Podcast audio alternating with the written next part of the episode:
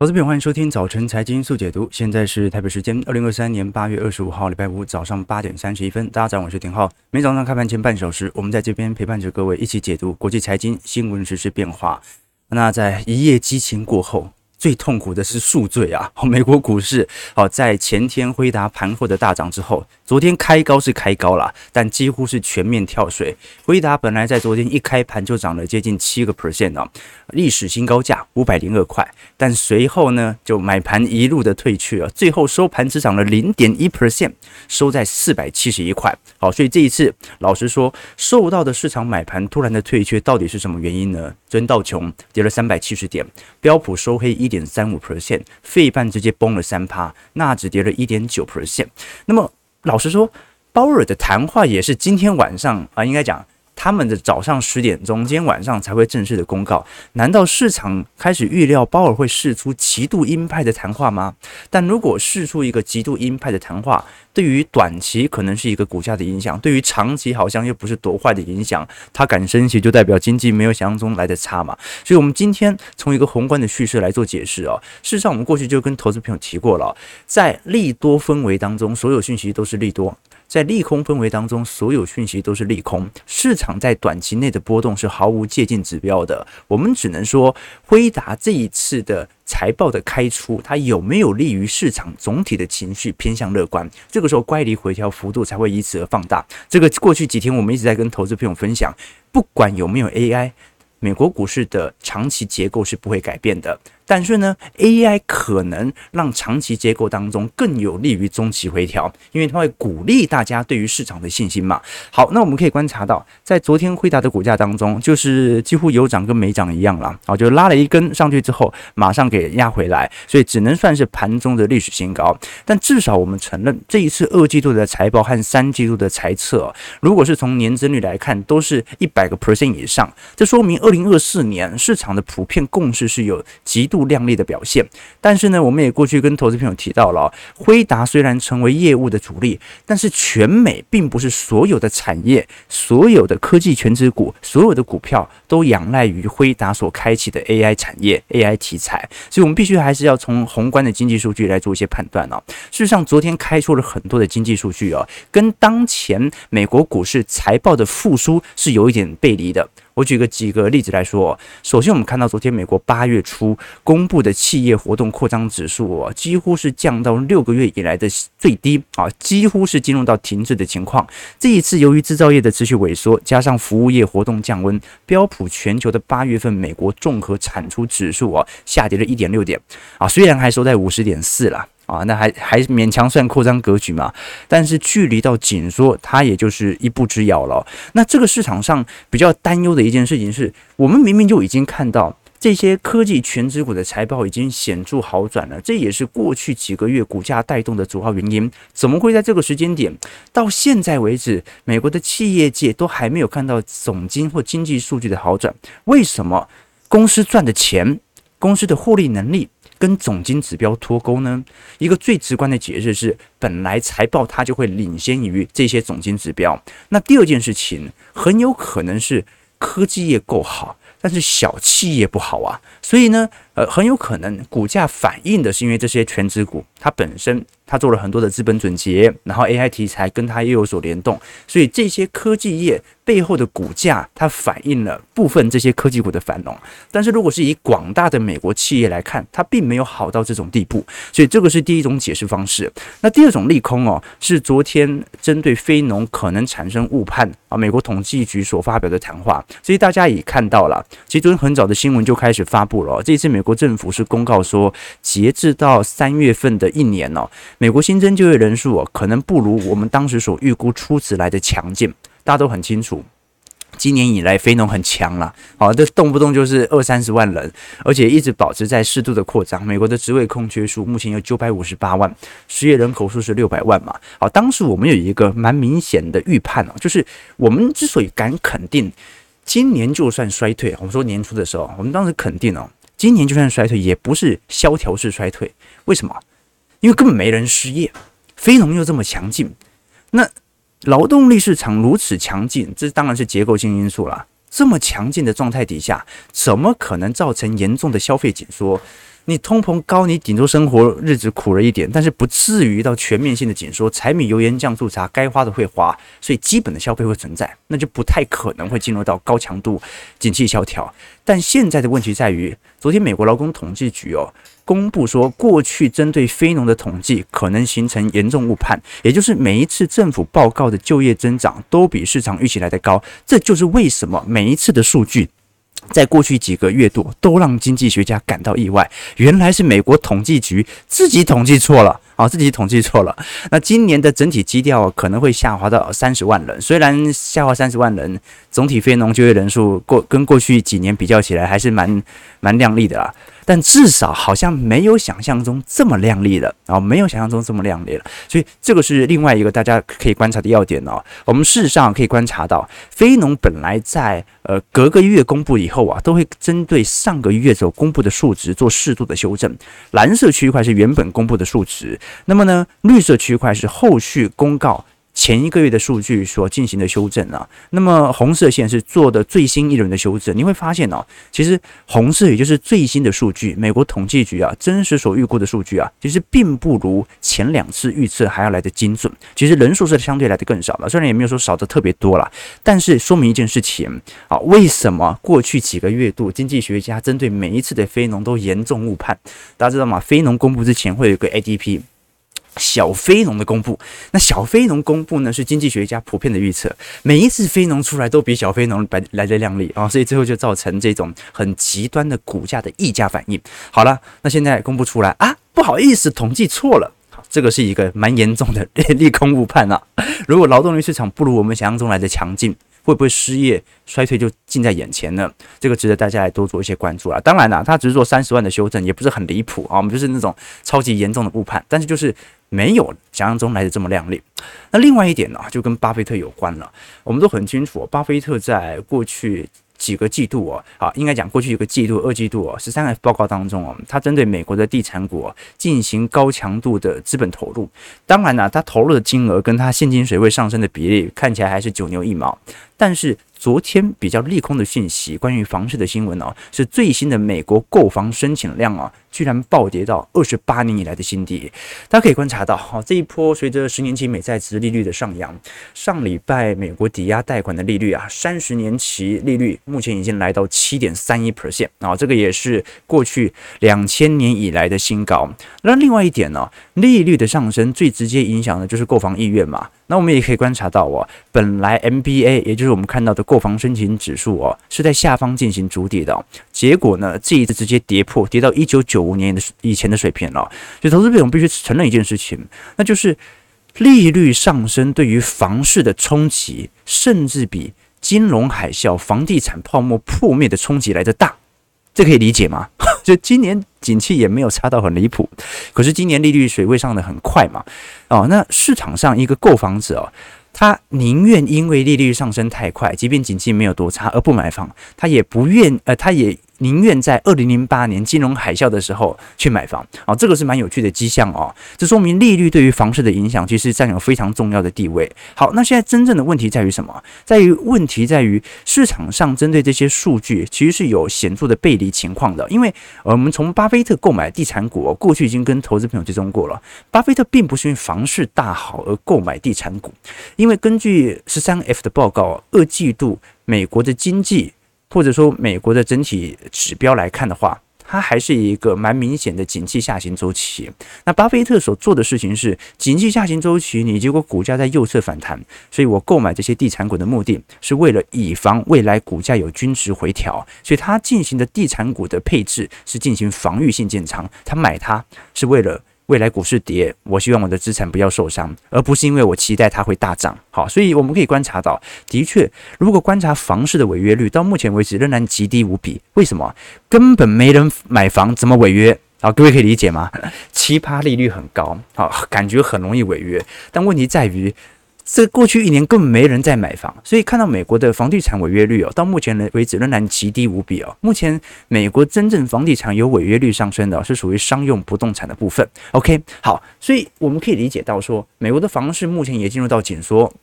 然后刚才我们所提到的啊，不管是非农的就业数据，还是美国在八月本身的 PMI 或者企业的初值表现哦，其实都不是表现得特别亮丽。但是呢，巴菲特押注的建筑股这一波却反映的是房市的利多，这又是怎么回事呢？原因很简单，昨天美国我们刚才观察到嘛，美国房贷的申请量哦创历史新低，可是美国七月份的新屋销售创一年多新高。哎，这个就会有点离谱了。这两项数据也在背离哦，好，所以投资朋友，我们可以了解到，目前美国的财报在跟美国的经济指标在背离，美国的房屋数据也跟美国的房价哦，或者说美国的建筑业的传出的利多正在产生严重背离哦，因为美国建筑业它基本上呃不会完全的反映过往或者说中古屋实质的销售情况嘛，美国建筑业当然反映的一定是新屋销售的情况啊。这次七月份美国新屋销售居然创了一年多以来的新高。呃，环比增长四点四 percent 啊，年化大概有七十一点四万户哦，诶，很奇怪啊，就连七月份的新屋中位数哦，都来到四十三点六七万美元，这个是远超于疫情以前的水平哦，仍然在创高当中。那怎么会发生这样的一个现象呢？我认为有一个直观的解释啊，因为即便七月份新屋销售表现亮丽哦，但是过去一整年都是量缩的啊，所以啊。现在很有可能出现的情况是，整体房市而言表现的并不是特别好。但是呢，由于量缩，价格特别容易炒高，所以我们讲的是总销售额特别容易进行拉抬。哦，这个反而是值得大家观察的要件哦。事实上，我过去已经跟投资朋友分享过了，复苏期就这样了，就是利多利空永远在交杂，让你猜不透，就是复苏期。哦，那你很明显看到都是利空的时候哦，啊，通常呢，它也开始筑底了，然后通常会进入从复苏期进入到衰呃这个从衰退期进入到复苏期。那么当市场上由利空慢慢消失。好，利多作为主导，通常是主升段。那只有利多，那当然就末升段了嘛。OK，那现在就是利多利空持续交错。OK，好，那刚才有聊到说商业活动已经停止了，我们具体看一下 PMI 的部分啊，来了解制造业跟服务业的区别啊。因为制造业美国其实比较早就已经进入到五十以下的龙骨水位了，进入紧缩格局。八月份的 market 制造业 PMI 初值是四十七啊，是今年二月份以来的新低。服务业 PMI 初值是五十一，这是两个月以来的新低。综合 PMI 是五十点四，刚才提过了，那看得出来了啊，目前服务业的支撑其实正在慢慢的退却，而制造业的 PMI 并没有因此而明显的筑底啊，现在感觉就是还没破底而已啊，但是 看起来还是有点岌岌可危啊，所以这就是美国当前的经济数据啊。当然，昨天股市是不是反映这些经济数据，那就不一定。啊，股票市场的短期波动本来就是难以解释的，我们只能说这一波市场在情绪推高之后啊，加上我们过去跟投资朋友提过，这一波老实说了，大多数机构散户啊，基本上在短期内是赌对了啊，尤其在过去一周，尤其针对辉达的买权呢，大家也知道啊，已经报了二零二一年中旬以来的新高，所以呢，这一波很明显。赚了就跑，赚了就跑，赚了就赶快获利了结，应该是昨天我个人认为的主要卖压。不过猜测这个原因本身没有太大的接近指标，各位可以理解吗？我们投资要依循周期，投资不要依循判断，这个是特别重要的。这之前才跟吕杰老师见到面呢，啊，他最想要跟我讲的一句话：过去发生的事情，现在一定还会再发生；未来发生的事情，当下一定有迹可循。啊，就是一种周期概念，你懂吗？廷浩，你懂吗？哦，我说我懂，你懂就好。那记得买我的书啊，他都跟我推书啊。他那时候刚出新书。好，那我们看一下美国股市的表现。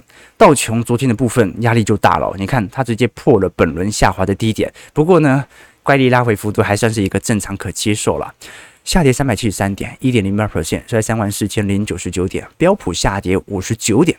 一点三五 percent，收在四千三百七十六点。纳斯达克指数下跌二百五十七点，一点八七 percent，收在一万三千四百六十三点。费半下跌一百二十点，三点三五 percent，收在三千四百八十一点呢。所以一场空是吧？那股票市场就这样，短期真的没有什么太大的借鉴或者呃判断指标啦。我们过去跟投资朋友提过。你有一百种方式去解释当前股票市场的变化，但是最终你会发现，唯一能够胜券在握的掌握市场的资本财的方式，就是进行周期投资。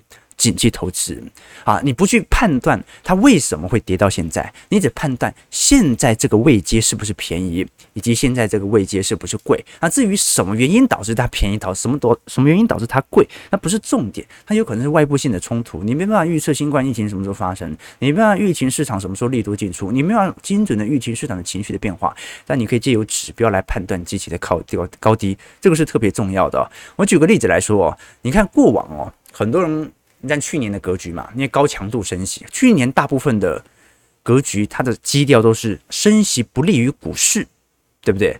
但是呢，到今年呢是基本面上行有利于股市，所以即便基本面在上行，利率也在上行，但是我优先相信利率，对吧？所以之前哦，呃，著著名的专栏作家 Morgan Housel 他就特别提到哦，很多利润方式来解释说投资人的混乱，比如说。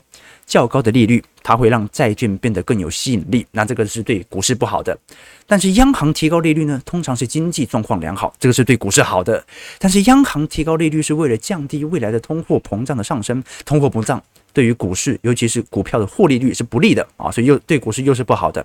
但是较高的通货膨胀，工资也会跟着提高，所以股市是有利的。那较高的利率会让贷款者的成本上升，你不愿意买房子，降低贷款的意愿，这对股市又是不利的。但是较高的利率会让存款者的收入增加，这对对股市又是有利的。较高的利率对于房地产的价格不利，对于卖房者不利，对于购屋者有利。较高的利率会让该国的货币升值，这对于出口是有害的，但是对于进口又有利。你可以这样子一直练习。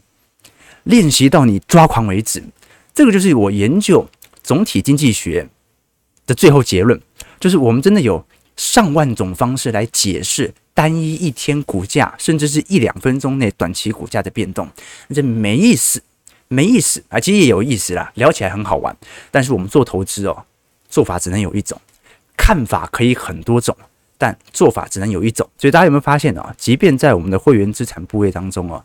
啊，这个我们跟各位分享过很多我对于行情的主观臆测、主观想法，但做法真的只有一种，就是周期投资，就是按照景气循环和市场的乖离大小来决定自己资金部件的大小，就是这么简单。看法可以很多种，但是做法只有一种。最近我才看到巴菲特有一本在写巴菲特的书，因为巴菲特自己不写书嘛。啊，里面就写他的故事啊，有一段话，就是有一段故事，我觉得蛮有意思的。他就说，呃，他们老夫妻啦，就是在五十周年的时候，因为巴菲特蛮宅的嘛，就就是奥马哈的房子住了五十年也没有变。有一次，他们老夫妻哦，就五十周年的结婚纪念日，然后他们就一边听着音乐啊，然后喝了一点葡萄酒，回忆往事啊啊，觉得不容易啊，走到现在。这个时候，老太太就抚摸着。老爸的脸庞，就说：“要不我们去楼上吧？”啊，巴菲特说可以。然后老太太又说：“去楼上亲热一下啊，怎么样？”那老头老太老头子啊，啊，就巴菲特啊，就想了想，就愣住啊，就说：“呃，上楼也可以啊，亲热也可以啊，但是上楼亲热不行啊，为什么不行呢？”啊，巴菲特说：“因为我体力不够，现在只能做一件事情，没办法两件事情都做啊。”所以巴菲特这个故事的意思是什么？就投资中哦。你想要既要做这个，又要做那个，是很难做到的。你一方面想要靠短期交易赚取惊人报酬，又希望借由资产配置达成惊人的复利增长，它本身是有点违背的啊！各位可以懂我意思吗？而且你不太可能啊，同时针对行情进行判断，同时又进行资产配置。那你资产配置哪有每天在针对行情进行判断的？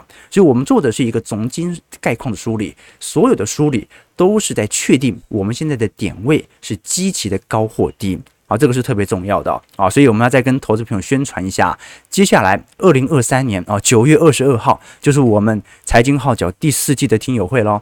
每一季我们都会针对当前的行情来做一些推演，也会针对过去一个季度的资产操作和行情判断做检讨。其实我们直播主要分享的是市场动态，但大多数我个人的操作和个人的实质观点都会在我们的会员系统当中来跟投资朋友分享。短期波动永远都会变来变去，但长期它一定会依循着某种规律。那我们在听友会当中，就是去寻找这样的规律啊。如果大家常听我直播，对于我们内容有兴趣的话，欢迎可以来到我们的会员网站来下单，网址就在底下。下周就可应该讲，呃，那是几周？一过一个月以后啊，就可以在我们的网站上收看。我就是礼拜五晚上啊，礼拜五晚上八点钟啊，隔天要补班啊，所以。听完差不多明天继续上班。当然了，如果你对于我的操作有更有兴趣的话，欢迎各位也可以加入我们的会员系统。里头除了有未来一整年的听友会的参与权限之外，也会有个人资产部位日志的分享，也会有一些专题影片、宏观报告以及基础小白系列课程哦。我们过去跟投资朋友提过了，从没钱到有钱，前期当然是靠努力，中期靠选择，后期靠的是机遇哦。如果单纯哦，呃，只靠着努力吃苦的话，其实不太现实，太不实际了。为什么？你有看过哪一个流水线上的工人，他可以靠着埋头苦干进行阶层的跃跃升？其实你是看不到的哦。这说明我们努力啊，扩大自己的本业收入是必然的，但是你也要有一些方法论啊，不管是在财经世界的提升，还是在做人处事的提升，我觉得都是特别重要的，提供给投资朋友。OK，好，那对对对啊，那那是真的故事啊，我是看到书里面这样写的，不是我自己乱掰的。OK OK。对我那本书，其实我没什么印象，唯一记得就是那本那个那个故事而已。OK 啊，今天要导读书，对对对，今天要导读书。好，我们速度加快，速度加快。今天其实要聊三个市场啦。刚才美国股市场是如此，没错，就是好坏参半。可是财报面已经给你指明了方向啊，那就等过一个季度，过两个季度。到底市场的经济指标会不会如同我们现在预期的方向来做前进？没有也没关系，因为我们投资是依循周期，不是依循判断。好，这个是一个最保底的一个一条线。好，那我们看一下欧洲的表现哦。事实上，欧元区这一波所公布的八月份 PMI 哦，老实说表现也不是特别好啊。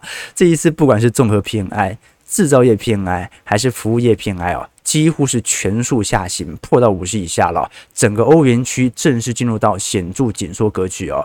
那市场上非常担忧，因为欧元区目前的通膨远远比美国市场还要来得严重啊。但是如果经济数据它恶化的比美国市场来得快，那是不是隐含着欧元区要跟联总会同步联动，在明年进入到预防性降息格局呢？这个是压力极大的方向。事实上，在整个欧元区当中哦，平均通膨仍然有五点三 percent 哦。投资朋友，美国已经降到三趴了，五点三 percent 远远还没有达到当前欧洲央行的基准利率水平。我们过去跟投资朋友提过，当一国的基准利率，或者说一个经济体的基准利率大于通膨率的时候，它勉强达到停止升息的条件。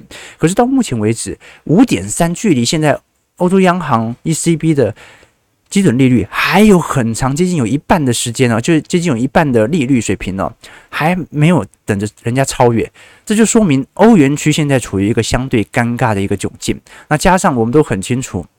那这个欧洲天然气价格最近的暴涨啊，对于整个欧元区体系啊产生了相对大的冲击。那英国也没有因此而多好。然后英国在脱欧之后啊，本身面临的通膨冲击远远比整个欧元区还要来得更加显著啊。那英国虽然现在通膨大概从过去的十趴回到九趴八趴，但这次英国最新所公布的七过去七个月一直到八月份的综合 PMI 啊，也降到四十七点九了。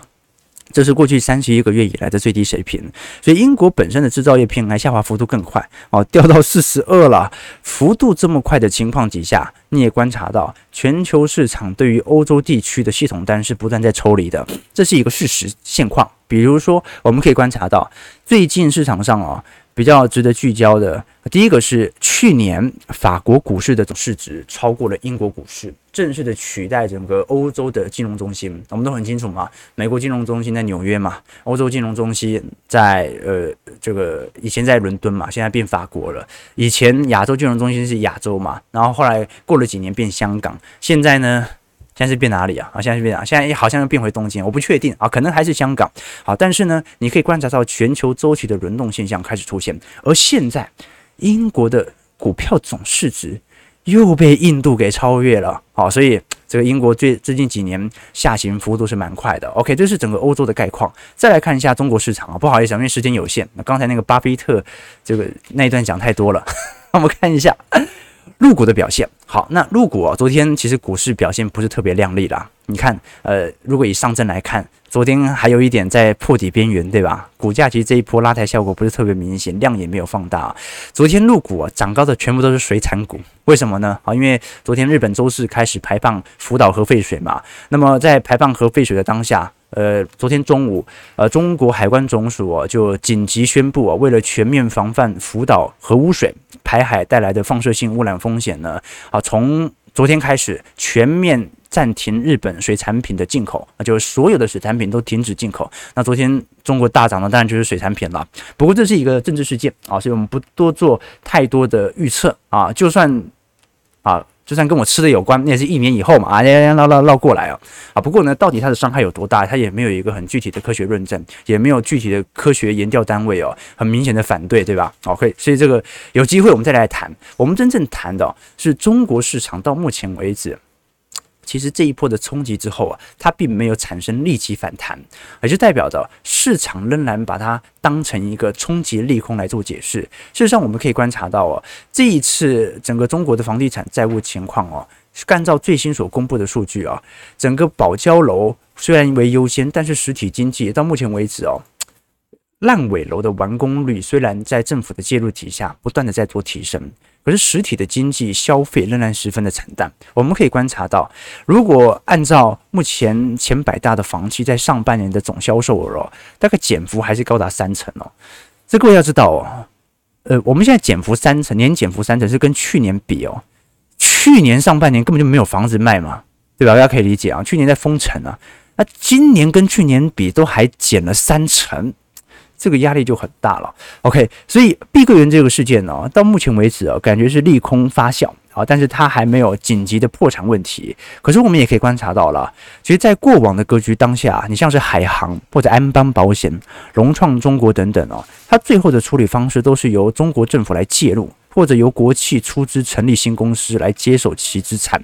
所以恒大这一次哦，感觉蛮明显的，就是。中国政府是认为他有能力不破产，尝试的进行本身内部的资金轮调哦，不要在中国宣布破产。结果他没办法在中国宣布，就跑到去美国去宣布了嘛。所以是不是市场上我们要观察一下中国的房企的债务重组啊，到底最后会不会由政府的全面出面？呃，如果他不全面出面，到底是因为救不起来，还是觉得这件事情影响没有想象中来的大？呃，我觉得值得大家来多做些留意。它的确是一个灰犀牛，灰犀牛不代表不是一个问题，但至少它是一个已知的利空。而我们真实要观察的要点是，按照这个角度哦，哦，这个中国出手的幅度应该要越来越快才对。OK，这个时间有限了，我们不能聊太多。八点五十八分，对，时间时间有限，不好意思，我们下个礼拜再来针对这个专题多多一些留意啊。这个小编其实准备了很多非常精彩的资料。好，来了解啊，在最近人民币贬破到七点三，创了汇改以来新低以后啊，这个中国央行正在所面临的难关，为什么呢？因为我们都很清楚啊，这宽松是不能提的，按照目前的内需条件，只能继续宽松，只能继续进行财政支出。可是你要进行财政支出，进行宽松。人民币贬值，它就是一个势不可挡。那你能够减缓它贬值的方式，唯一就是进行汇率冲销，把手上的美债进行抛售。这就是美债受到市场上，尤其是短期美债受到承压的主要原因。你抛售美债啊，换到美元，再把美元拿来买自家人民币。所以哦，这个中国人行这两年，你看到很明显的，它是在帮助全球去人民币化。为什么？因为人民币不值钱呐、但是美元值钱呐、所以我要拿美元来救人民币，那不就恰恰印证了美元值钱，人民币不值钱吗？OK，好，所以这个有机会我们再来跟投资朋友探讨一下当中的关系。那最后看一下台北股市啦，台北股市在昨天大涨了一百九十三点啊，但昨天美国股市哎。回来了，回来了，费半跌那么凶，所以这一波了，在台北股市很明显还是在半年上、半年线上有所支撑。我们就观察一下半年线的买盘可以多强烈了。昨天成交量有上升到四千四百三十七亿哦，不过还是没有说高的离谱。所以今天如果又量缩，好，就代表着没有人上车。辉达本轮的财报，大家都是赚了又跑。哦，这就不一定会形成股市的严重回调了。好、哦，各位要知道哦，就我们基本上短期内就是看市场情绪的变化。那昨天台币收在三十一点七九块，稍微有点走升，不过今天走贬大概又是一个大概率的迹象。好，那我们最后一点时间哦，来跟大家推荐一下一本书。这本书哦，读了很久，读了很久啊，在 读了快有两个礼拜了吧，就翻翻翻翻翻翻，但我觉得非常的有趣。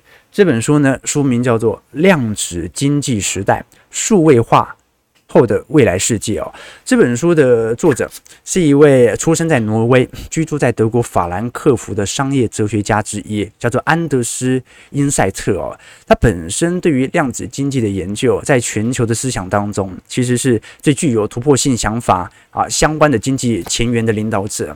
呃，量子经济跟我们讲的那种量子力学到底什么关系啊？大家看奥本海默嘛，他说奥本海默他就是专门研究量子力学的。之前有一个。最为直观去了解说量子力学的一个例子，就是薛丁格的猫嘛，对不对？薛丁格的猫什么意思？就是如果有一件事情你不去做，它就有两种结果；而一旦你去做，它最后的结果就只能有一个，你的参与直接干预了结果。啊，各位可以理解吗？他当时的例子是，假设在一个理想状态底下的量子力学的理论哦，你把一只猫放在一个密闭而且不透明的盒子里面，里面有一个毒瓶，毒瓶里面一个有一个放射性的原子核组成的理想装置，假设原子核内有百分之五十可能会发生衰变，并且该原子核衰变的时候会触发装置打开毒瓶的话。那么你在不打开盒子的情况底下，你就不会知道猫到底是活着还是死了。可是你一打开，你马上就知道它活着还是死的嘛。所以按照量子力学的解释，猫呢是处于一种死活叠加的状态，它既死了又活着，要等待打开之后看猫一眼才知道它的生死。这跟我们讲那种光的这个呃波粒的二象性也是有关的啊，各位可以理解吗？所以量子力学它对我来讲，因为我我其实是用高中物理学来理解啊，好，大家知道我读经济系就代表物理学不好嘛。好，我当时读高中就是这样理解量子力学的，也就是观测其存在，你观测会影响到我们物理学的解释结果。好，那我们要怎么把这个量子力学拿来跟现在的量子经济这个新学派来做对比呢？很简单嘛，我们来来做一个对照啊。我们都很清楚啊，这个货币既可以持有，它也可以交换。价格呢，它是某种程度通过一种涉及交易的测量所决定的，所以交易就像测量这一件事情。所以有时候我我们之所以看到货币为什么值钱，是因为我们相信它值钱。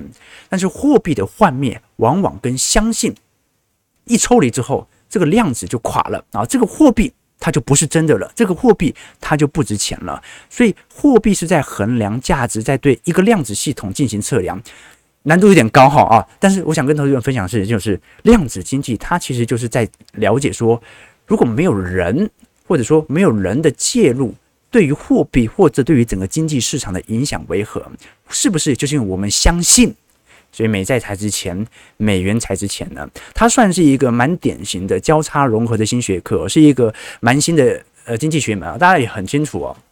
我过去跟投资朋友分享过了，我大学期间呢，其实主修的课程是西洋经济思想史，好，研究所主要修的是呃永续 ESG 经济啦，啊，这是就跟环保比较有相关了，啊，但是呢，在我学西洋西洋经济思想史的时候，完全没有看过量子经济学。好，那为什么会有这样的原因呢？因为西洋经济思想史哦，它研究的是总体经济学。我们都很清楚啦，这个经济学主要三大学门嘛，微观经济学啊，学人的理性的最大效用化。我们以前学的东西显示性偏好等等啊。再就总体经济学嘛，啊，学的就是整个宏观啊、经济啊、货币政策啊。再就计量经济学，它学的就是统计经济学的一个方式哦。那量子经济学哦，啊，我觉得它某种程度跟那种海耶克的那种。经济学有点像，他聊的是一个蛮虚的概念，你也没办法很清楚的去用一个具体的数据来进行换算。可是我觉得这本书啊，开启了我新的篇章。有时候我们读书就是这样嘛，啊，你每天那边读投资书、理财书，对不对？啊，这个太世俗了，太世俗了，每天都在聊股票，太世俗了。聊点经济的东西，这本书我觉得非常有趣啦，呃，开启了新的篇章。所以大家如果对于经济学有更多的兴趣，欢迎大家可以把这本书买回家，好好的看一看。好，虽然呢，啊，我大概也只看了一半吧，但我觉得蛮有趣的。OK，那如果投资朋友更多的兴趣，欢迎各位每个礼拜五我们都会抽出两位。投资名额，抽出名额送给投资朋友啊！如果你喜欢这本书，或者你对于本节目有任何的想法，欢迎你在我们直播结束之后，在我们影片底下来留言，留下于你对于这个节目或者对于这本书的一些想法和理解。啊，记得要直播结束以后哦，在聊天室里面留言，小编没办法回复你。OK，提供给投资朋友。九点零五分，我们陪大家看一下盘，祝各位有一个美好的周末。